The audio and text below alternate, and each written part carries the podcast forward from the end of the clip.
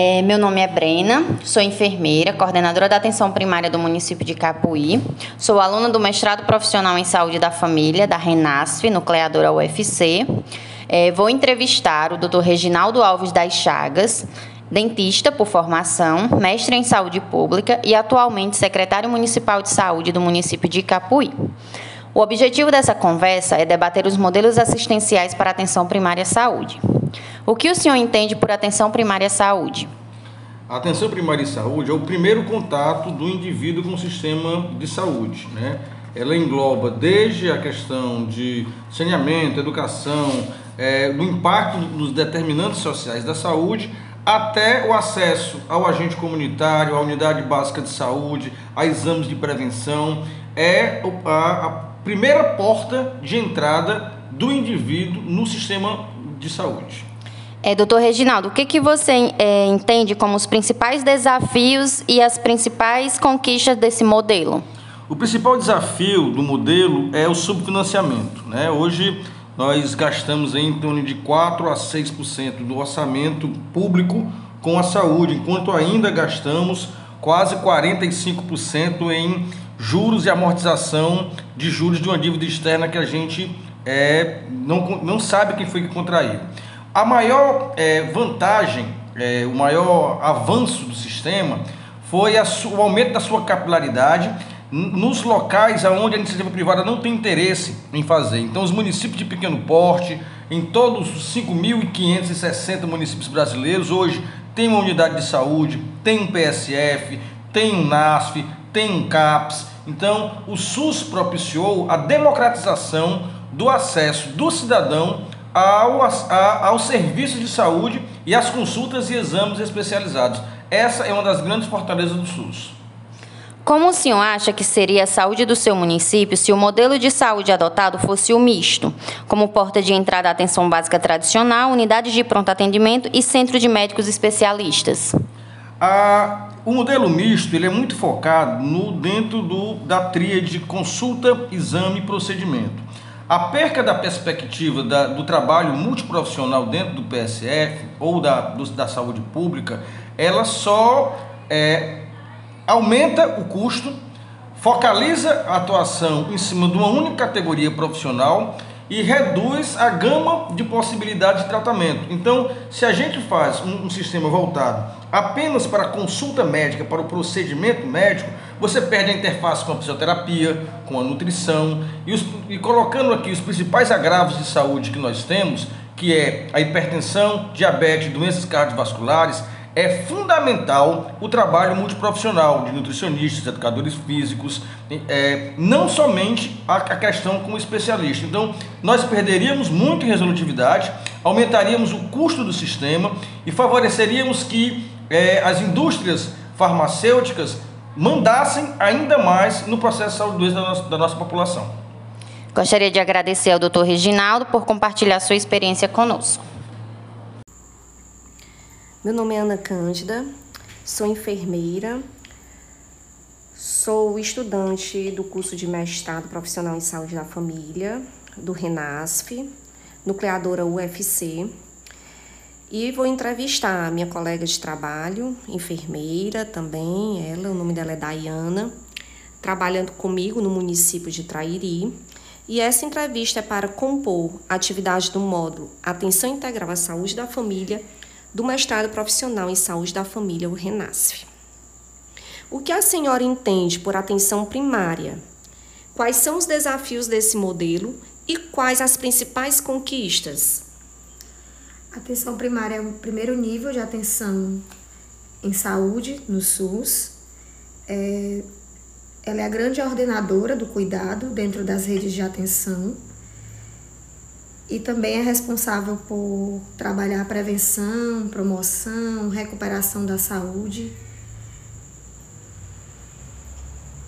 Os desafios desse modelo Acredito que o principal deles seria o subfinanciamento, o fato de nós trabalharmos com pouco, poucos recursos, com o sucateamento das unidades, é, muita rotatividade profissional por conta dos vínculos frágeis, empregatícios, enfim. E as principais conquistas, ao meu ver, é o monitoramento das famílias dentro dos territórios, através das unidades básicas de saúde, onde a gente pode acompanhar os hipertensos, diabéticos, as consultas de pré-natal, puericultura, é, uma cobertura maior de vacinas.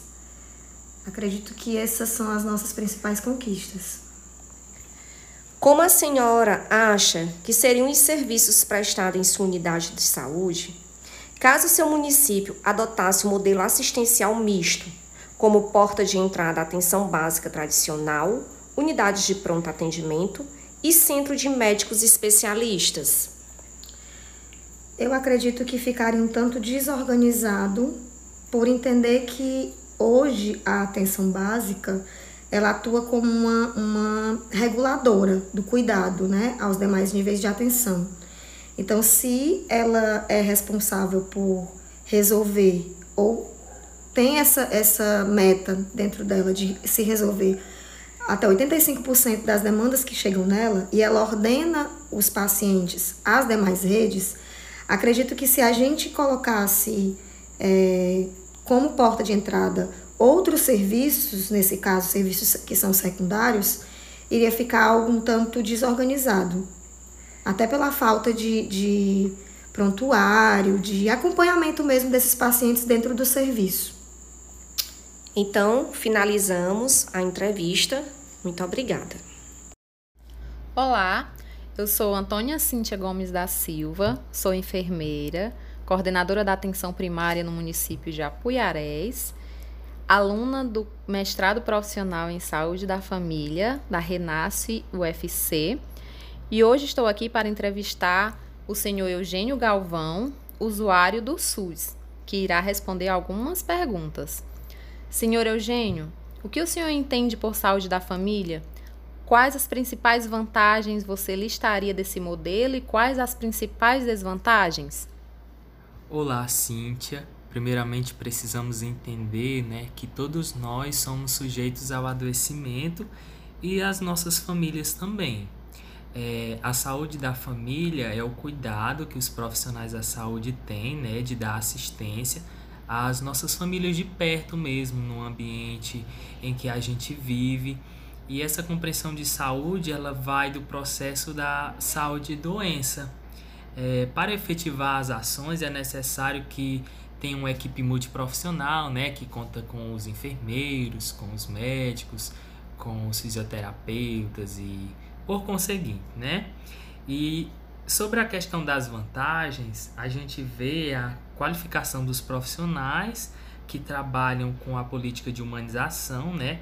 Essa política de humanização ela é justamente a, a questão da parceria, da união entre os profissionais que fazem um serviço de qualidade. Outra vantagem é o serviço próximo das nossas famílias, né? Já que como a gente mora no interior, é, as estradas são ruins, isso já entra como uma desvantagem, né? Os laços que são criados entre os profissionais e os pacientes é muito importante para que a gente se sinta bem no atendimento, quando a gente vai no nosso postinho de saúde. E nas desvantagens, a gente percebe muitas vezes a falta de estrutura dos nossos, post, nossos postinhos, a questão mesmo das estradas esburacadas e poços de lama, que dificulta né, a, que, a questão do transporte chegar muitas vezes para o nosso atendimento e a falta de alguns profissionais, né, aqui no contexto da, da equipe multiprofissional.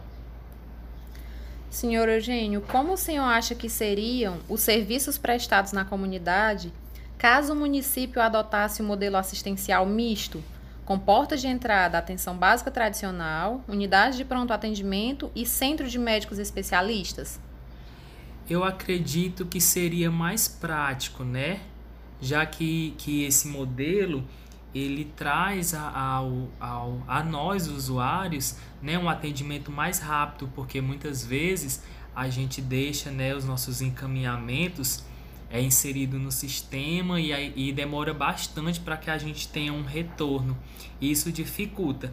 É, se esse atendimento ele fosse misto, a gente teria uma, pra, uma praticidade de, de caminhar próximo né, de uma saúde mais próxima de nós. É, seria bastante interessante essa, essa aplicação no, no, na atenção básica e no Sistema Único de Saúde, já que a, a gente está vendo é uma priorização do serviço. A gente não quer isso, né? A gente quer um atendimento mais humanizado, justamente seguindo a política de humanização, né? A política do SUS, os princípios do SUS, que é, que é, que é bem bonito e que muitas vezes nossos governantes eles querem priorizar.